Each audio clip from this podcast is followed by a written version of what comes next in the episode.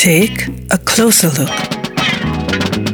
Musiker, Bands und Künstler im Portrait auf 98.3 Superfly.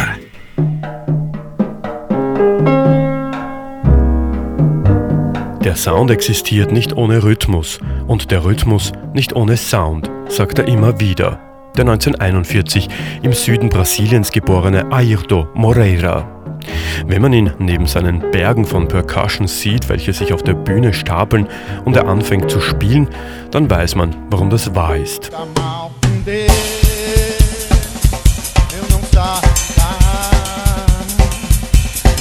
Bereits mit sechs Jahren gewinnt Ayrto Wettbewerbe und organisiert eine Radiosendung an Samstagnachmittagen.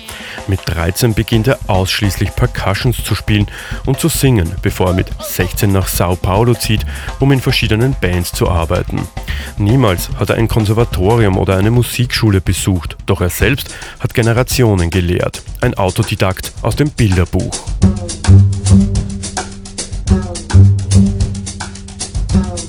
Nach einiger Zeit in Bands wie dem famosen Sambalanco Trio gründet Ayrto die Gruppe Quartetto Novo, weltweit als einer der progressivsten Latin Jazz Combos aller Zeiten anerkannt.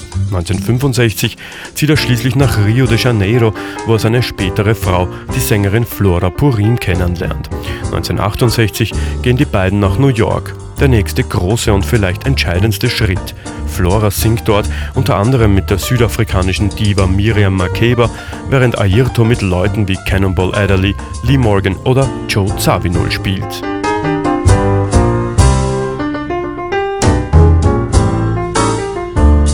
Letztgenannter war es schließlich, der Ayrto mit Miles Davis bekannt macht.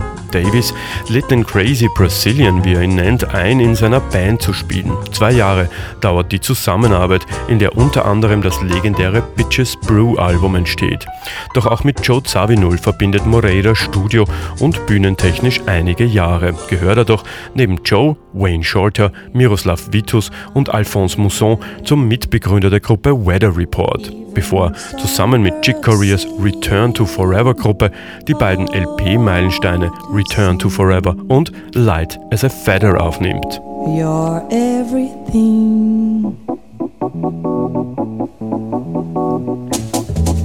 Ayrton Moreira war einer der ersten lateinamerikanischen Musiker, die enormen Einfluss auf die amerikanische Jazzszene haben. Unumstritten ein Pionier, der die Percussions als essentiellen Bestandteil des Modern Jazz etabliert hat und seinen Rhythmus auch ins Elektronikzeitalter gebracht hat. Die Kombination zwischen seiner eigenen Kreativität und den Einflüssen, die er durch die Zusammenarbeit mit so vielen Künstlern gewinnt, machen ihn heute so einzigartig.